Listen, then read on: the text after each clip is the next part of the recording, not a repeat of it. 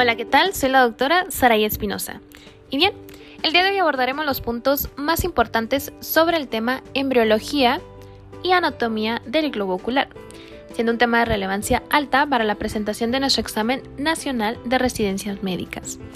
Como introducción, debemos conocer que nos estamos basando por completo en distintas bibliografías, las cuales son primordialmente las guías de práctica clínica nacionales, el manual del CTO, el manual del Dr. Prieto, algunos artículos respaldados por la CS, entre otros cursos revisados. Comenzamos.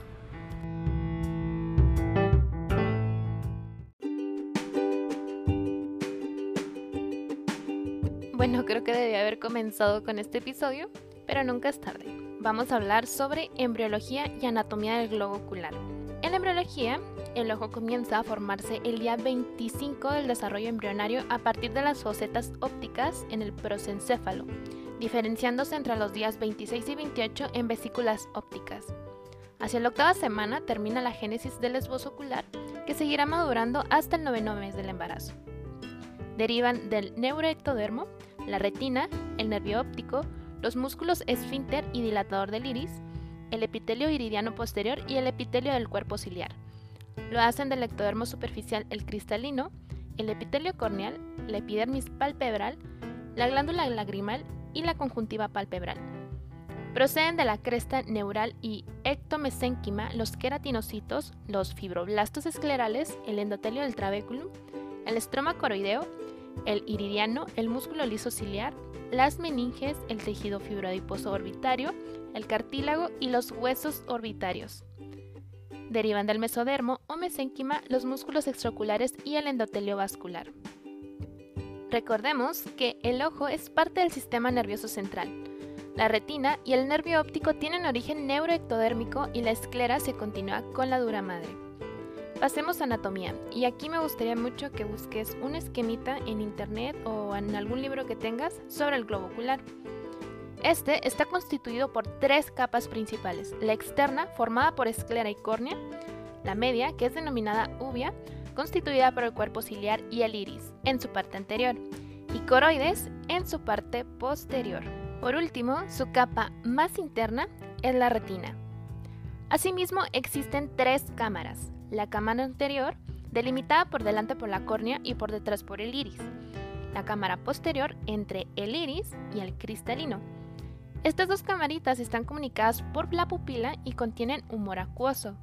La cámara vítrea se sitúa por detrás del cristalino y es la más voluminosa del ojo y contiene el gel vítreo. Profundicemos un poquito sobre la capa externa. Esta está constituida por la esclera, la córnea y el limbo. La esclera ¿Qué es? Es el soporte estructural del globo ocular y sirve de inserción a la musculatura extrínseca ocular. Está formada en la parte exterior por la epiesclera, muy vascularizada, y en la parte interior por el estroma, casi avascular y sin inervación. En su parte posterior presenta varios orificios que forman la lámina cribosa, por donde salen las fibras del nervio óptico. Y alrededor de esta hay otros pequeños orificios para los nervios y las arterias ciliares posteriores en el ecuador de nuestro globo ocular, muestra agujeros por las venas vorticosas y por delante de las inserciones de los rectos, para las arterias ciliares anteriores. Hablemos sobre la córnea, que es una parte muy bonita del ojo. Esta está unida a la esclera y es la superficie con mayor poder refractivo del ojo. Consta de cinco capas organizadas de fuera hacia adentro, de la siguiente manera. Número 1 tenemos al epitelio, formado por 5 a 6 filas de células estratificadas. Número 2 tenemos a la membrana de Bowman. Número 3 al estroma, que supone el 90% del espesor corneal. Está formado por fibrillas de colágeno regularmente ordenadas embebidas en su sustancia fundamental y por algunos queratocitos. Posee terminaciones nerviosas libres y recordemos que esto es bien importante, es avascular. Pasamos con la membrana de Descemet, el endotelio. Esta estructura también es súper importante, ya que es una monocapa de células poligonales con escasa actividad mitótica, pero sí con la capacidad de hipertrofiarse y están encargadas de mantener la deshidratación de la córnea. La córnea presenta función óptica y de protección. Hablando sobre el limbo, es la zona de transición entre la córnea y la esclera, que contiene las estructuras responsables del drenaje del humor acuoso.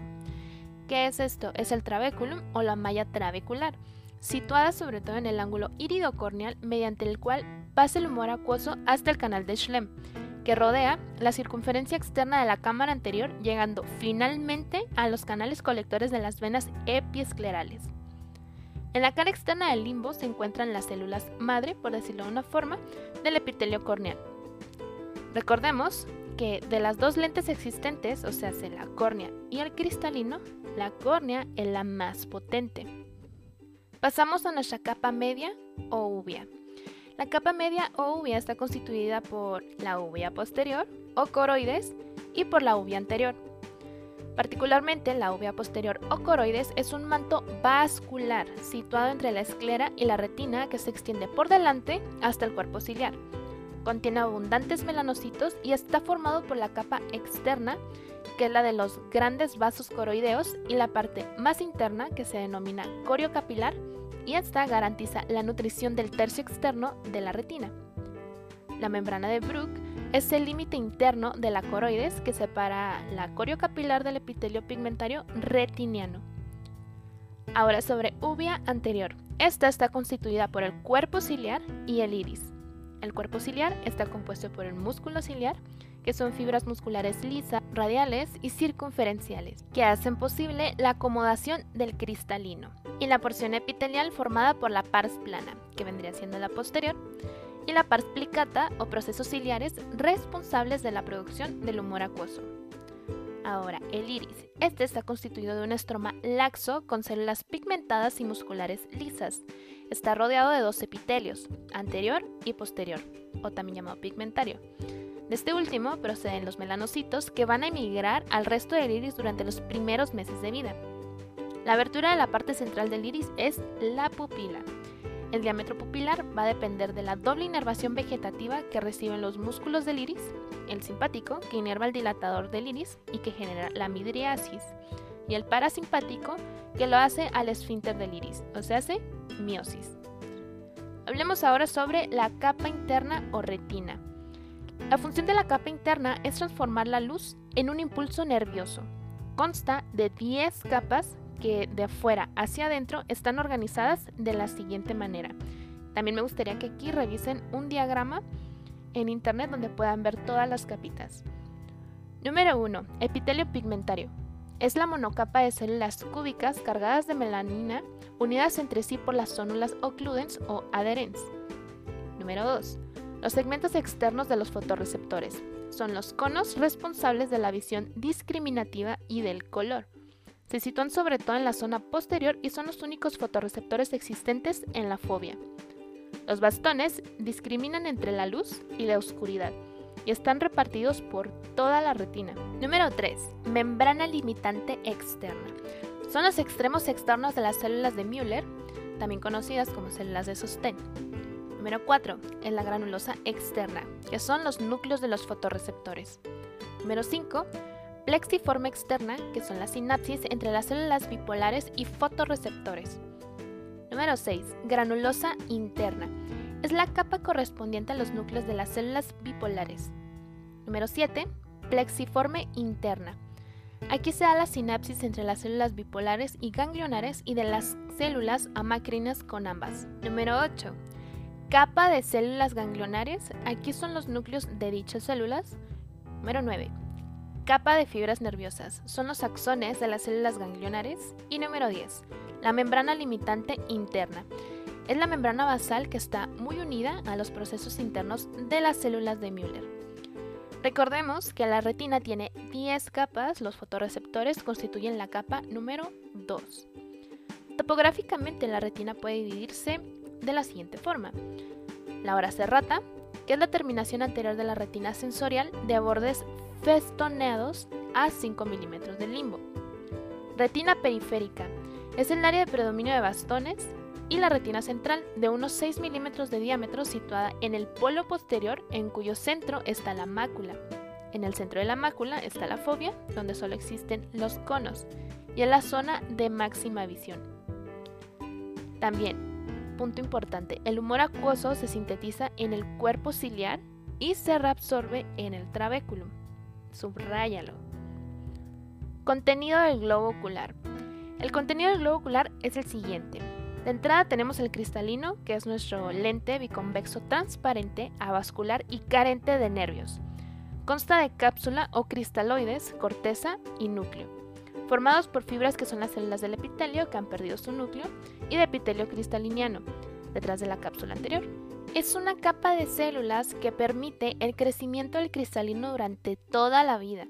En su ecuador, las células permiten el núcleo y las organelas y se transforman en fibras. Esto permite la transparencia. El cristalino está sujeto a los procesos ciliares mediante la sonula de zinc. Es la segunda lente de potencia del dioptrio ocular. Pasemos al vitrio, que es el gel transparente avascular que representa el 80% del volumen del globo. Es un tejido conjuntivo especializado formado por células, hialocitos y fibrocitos fibras y sustancia fundamental. Tiene la función óptica y de sostén. El humor acuoso es el líquido que ocupa las cámaras anterior y posterior, con un 99% del agua, formado en los procesos ciliares en un 80% por secreción activa y en un 20% por ultrafiltración y algo por difusión. Se drena en su mayoría por el sistema trabeculum canal de Schlemm y en una mínima proporción por una segunda vía alternativa, llamada uvioescleral. Es el responsable del mantenimiento de la presión intraocular y en relación con el plasma presenta muy pocas proteínas, menos urea, ácido úrico y azúcares. Igual concentración en iones y más ácidos ascórbico y láctico. Contiene ácido hialurónico ausente en el plasma. Pasemos a la vascularización del globo ocular. Pasamos ahora a vascularización del globo ocular. Las arterias del globo ocular derivan de la arteria oftálmica, que es la primera rama de la carótida interna. La arteria central de la retina entra en el ojo a través de la lámina cribosa y aparece por el centro de la papila. Se divide en dos ramas, la superior y la inferior, cada una de las cuales se separa en nasal y temporal.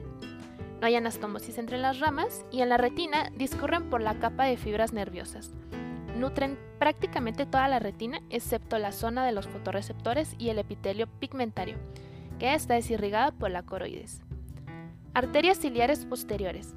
Penetran en el ojo alrededor del nervio óptico. Existen dos tipos, múltiples ramas cortas que forman plexos al entrar, dando lugar a la capilar, y dos ramas largas que llegan hasta el cuerpo ciliar sin dar ramificaciones. Arterias ciliares anteriores. Son ramas terminales de las arterias que irrigan los músculos rectos.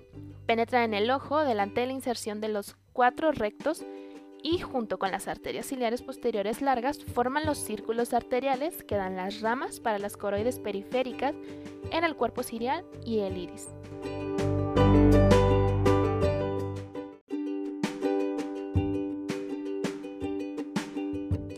El diagnóstico se realiza mediante cultivo. Se trata con antibióticos tópicos de amplio espectro. Conjuntivitis herpética, producida la mayor parte de las veces, y te estoy hablando de un 70%, por el virus del herpes simple 2. El niño se contagia a su paso a través del canal de parto y en el resto de los casos el agente causal es el virus del herpes simple 1 transmitido perinatalmente. La clínica de esta infección es habitualmente inespecífica, si bien en ocasiones, pues aparecen manifestaciones clínicas como erupción vesicular en párpados o la úlcera típica, dendrítica y geográfica de la cual ya habíamos hablado, pero el diagnóstico se confirma con PCR. Los cultivos virales no se hacen de rutina, entonces la aparición de las células multinucleadas gigantes con inclusiones eosinófilas es muy característica a este estudio se le llama el citodiagnóstico de Tzanck. Se trata con aciclovir, preferiblemente sistémico, y la infección puede evitarse haciéndose una PCR, o si no existe acceso a esta técnica, se pueden hacer cultivos a la mamá. Si estos fueran positivos, se indica una cesárea. Conjuntivitis de inclusión del recién nacido, provocada por clamidia trachomatis a partir de infección en el cervix uterino materno en el parto, es la causa más frecuente de oftalmia neonatal en los países occidentales. Aparece más tarde que la gonocócica entre el séptimo y el decimocuarto día. Es una conjuntivitis aguda, serosa, que después se hace mucopurulenta o purulenta. Es característica de la afección del estado general como otitis, rinitis e incluso neumonitis en el niño. Esto debido a la inmadurez de su tejido linfoide No se forman folículos, apareciendo una hiperplasia papilar con aspecto de frambuesa, con tendencia a sangrar. El diagnóstico se realiza mediante frotis conjuntival y se trata con tetraciclina tópica y eritromicina sistémica. Es necesario tratar a los papás. La profilaxis de la conjuntivitis neonatal se hace actualmente con povidona iodada al 5% o con eritromicina tópica, mucho menos irritante que el nitrato de plata usado antiguamente. Esta era la profilaxis de CREDE.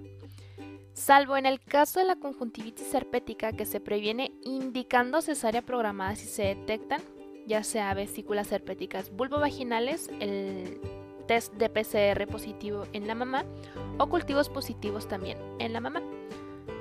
Conjuntivitis por clamidia es la principal causa de ceguera de etiología infecciosa a nivel mundial. Clamidia trachomatis puede producir distintos cuadros. Una conjuntivitis de inclusión con los serotipos D y K del recién nacido o bien del adulto. Es una conjuntivitis aguda de transmisión sexual en la mayoría de los casos, con un periodo de incubación de 5 a 14 días. Cursa con abundante secreción serosa y a veces mucopurulenta, hiperemia y formación de folículos. Si no se trata, puede degenerar en conjuntivitis folicular crónica o en keratitis. En el frotis aparecen los gérmenes incluidos en el citoplasma de las células epiteliales. Se trata con tetraciclina tópica y sistémica.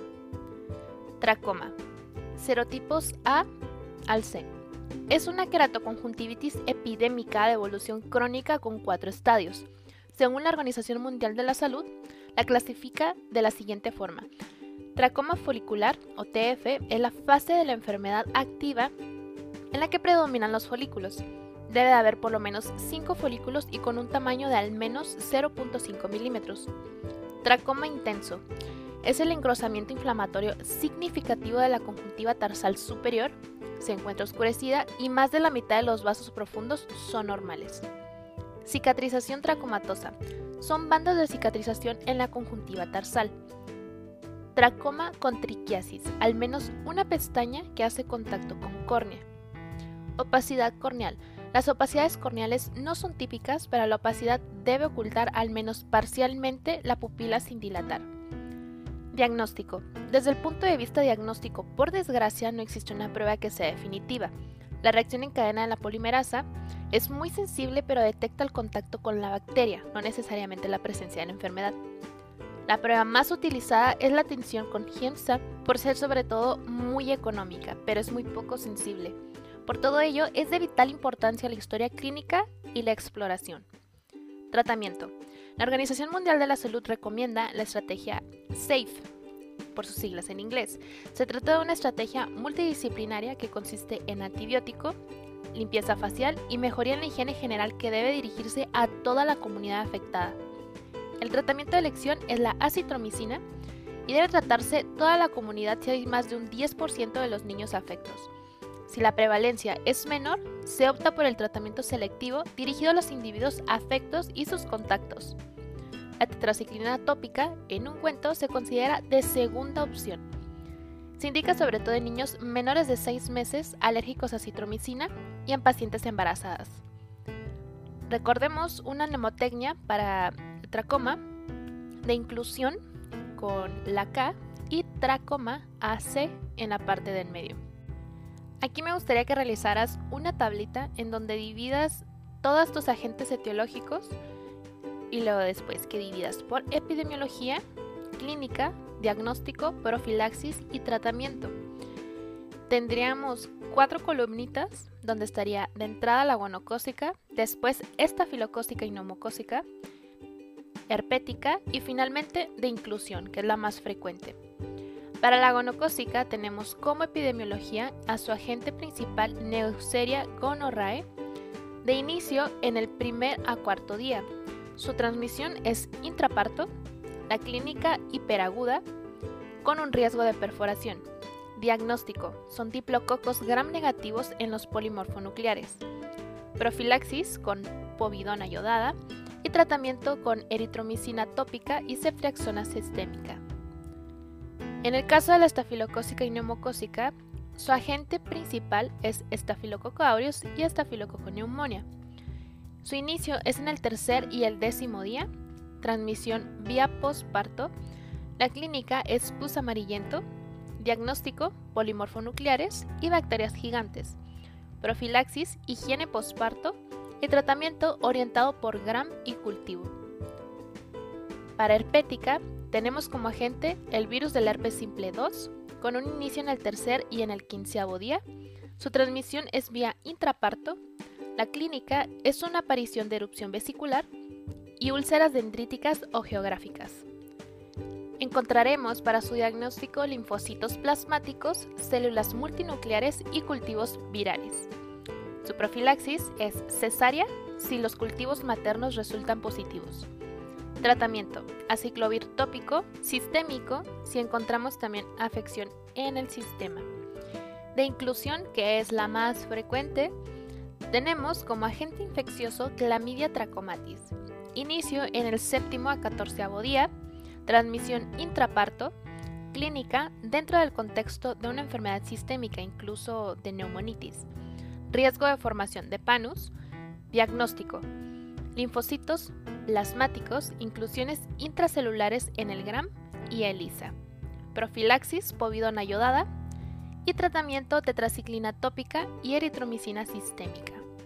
Con eso cerraríamos nuestro cuadrito y pasamos a hablar sobre conjuntivitis virales, fiebre adenofaringoconjuntival. Está producida por los adenovirus 3, 4 y 7. Su instauración es brusca con malestar general, faringitis y fiebre.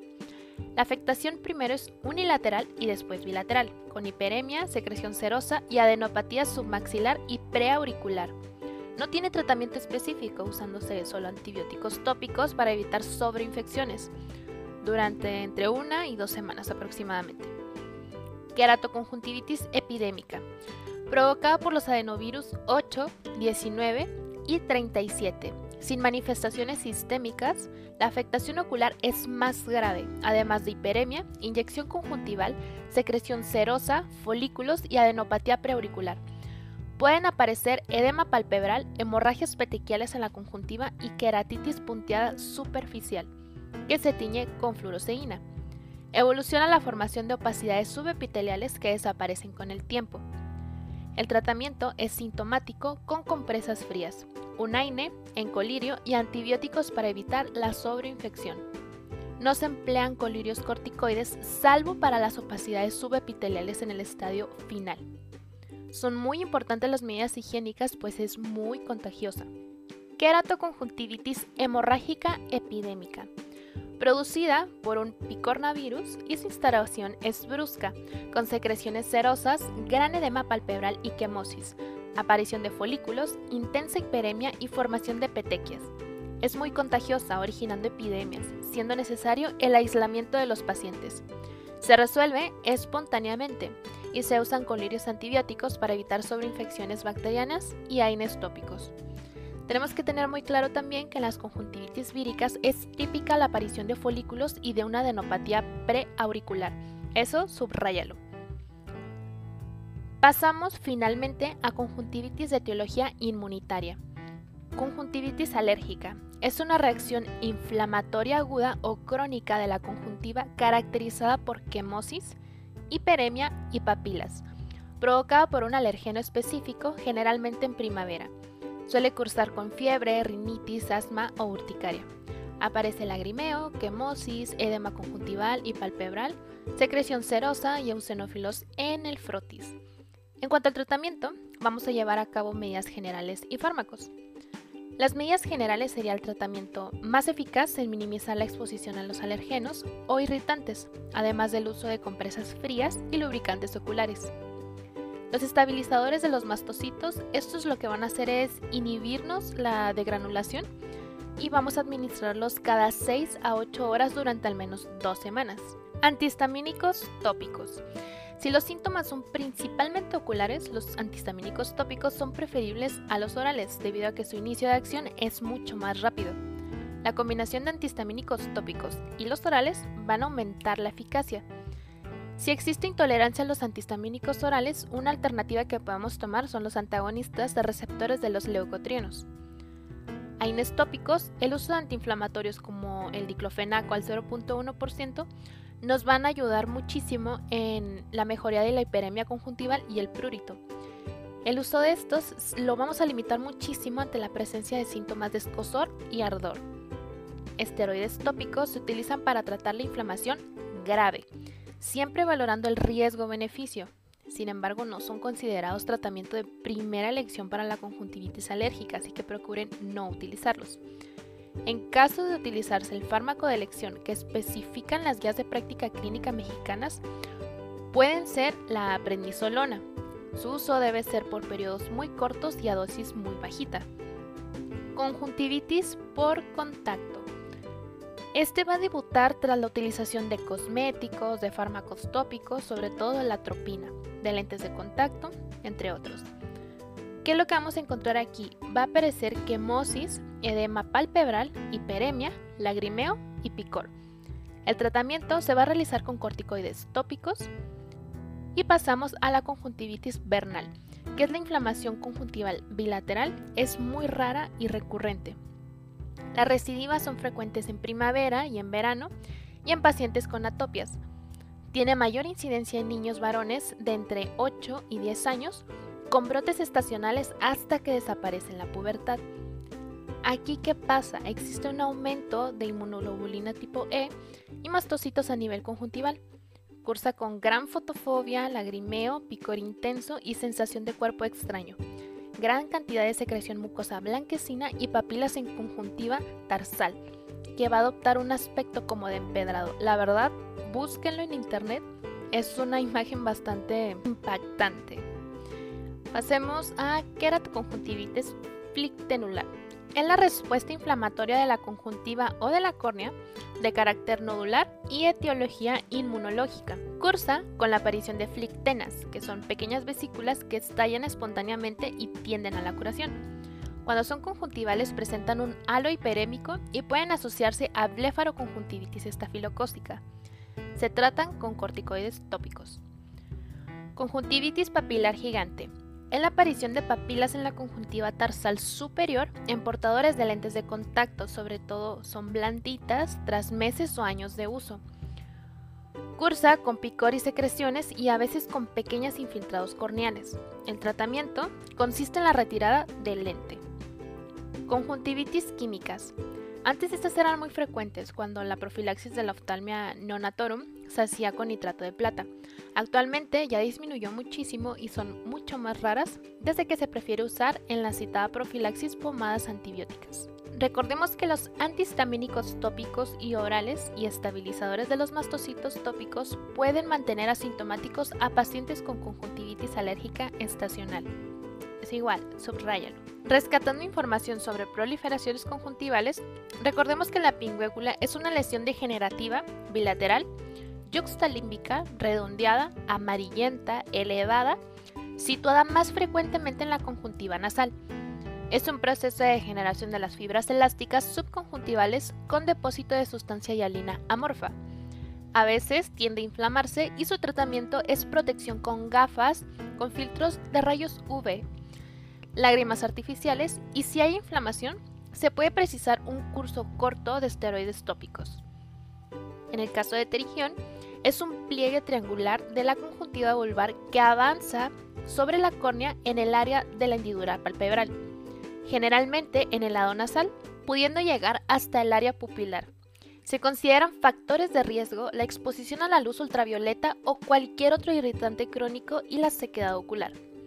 Puede asentarse sobre la pingüécula y suele ser bilateral relativamente simétrico.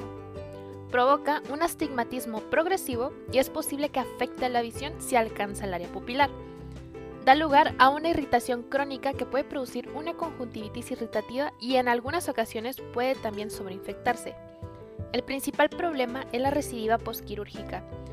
La recidiva es mucho más probable en pacientes de raza afroamericana, en pacientes con bajo riesgo de recidiva podría estar indicada la extirpación simple. Sin embargo, si el riesgo de recidiva es alto, es aconsejable aplicar antimitóticos sobre el lecho escleral o bien realizar un autotransplante conjuntival, siendo este último el abordaje más frecuente.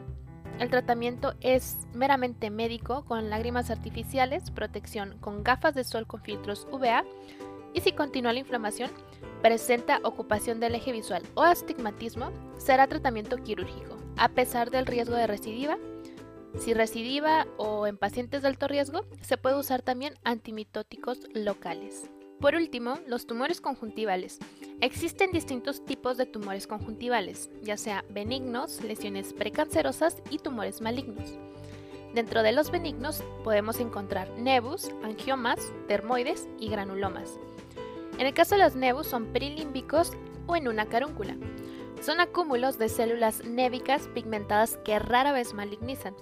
Se extirpan por razones estéticas.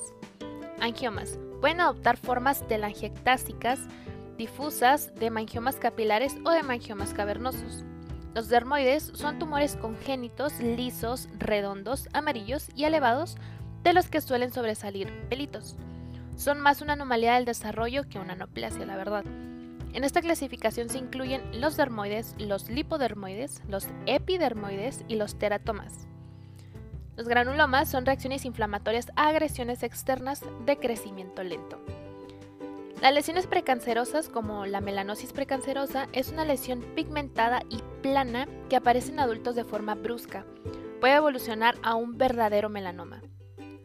Los malignos tenemos escamoso, que es raro y suele aparecer en el limbo esclerocorneal y en la unión mucocutánea del borde palpebral y la carúncula. Consiste en una formación opaca, muy vascularizada de aspecto gelatinoso y de rápido crecimiento. Da metástasis linfáticas y puede extirparse si es pequeño, aunque si es de gran tamaño es necesaria la enucleación, que es la extirpación del globo ocular, o la exenteración, que es la extirpación de todo el contenido orbitario.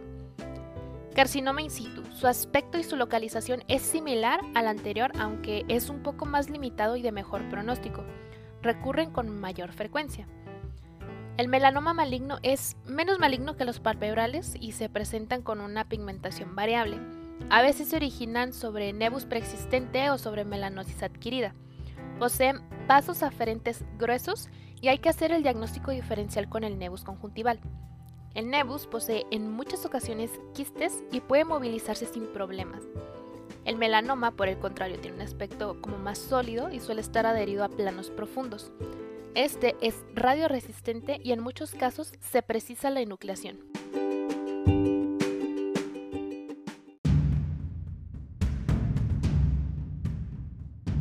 Pasamos con la parte más esperada de nuestro episodio, que son nuestras perlas en arma. De entrada tenemos que la córnea es la capa más externa del ojo y se continúa con la esclera. Tiene cinco capas que se recuerdan con la regla ABCDE. Número 1. A, arriba, es el epitelio. 2. Bowman, que es la membrana de Bowman. 3. Colágeno, o lo que es lo mismo, estroma. 4. Decimet, que es la membrana.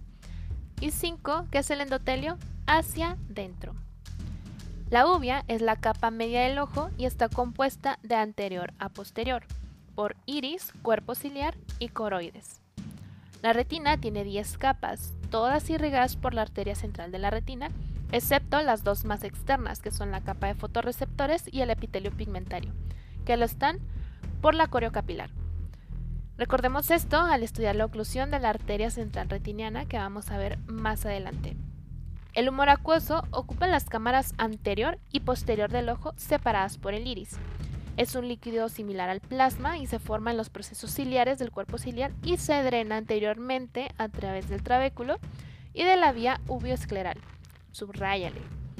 El vitrio es un gel que representa el 80% del volumen ocular y ocupa la cámara vitrea, que es la más posterior del globo. Las estructuras que atraviesan la hendidura orbital superior son el cuarto paracraneal, la primera rama del trigémino y las venas orbitarias superiores por dentro del anillo de Sin, y el cuarto par y ramas frontales y lagrimal, y la raíz simpática del ganglio cilar por fuera del mismo. Dicho anillo es el origen de toda la musculatura extraocular excepto el oblicuo menor. El parasimpático hace la pupila pequeña. Acordémonos, P es igual a P. El tercer par craneal abre los ojos mediante los músculos elevador del párpado superior. El facial los cierra por medio del orbicular.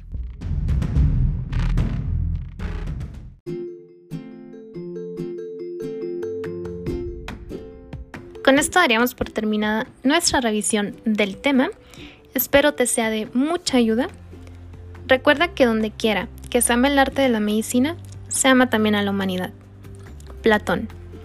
No olvides seguirme en mi cuenta de Instagram, arroba md.espinosamx, donde podrás accesar a una liga de descarga de mayor material para tu estudio, ya sea que seas médico en formación, médico interno, o te estés preparando para el examen nacional. Recuerda que el acceso a la información debe ser para todos como gremio médico.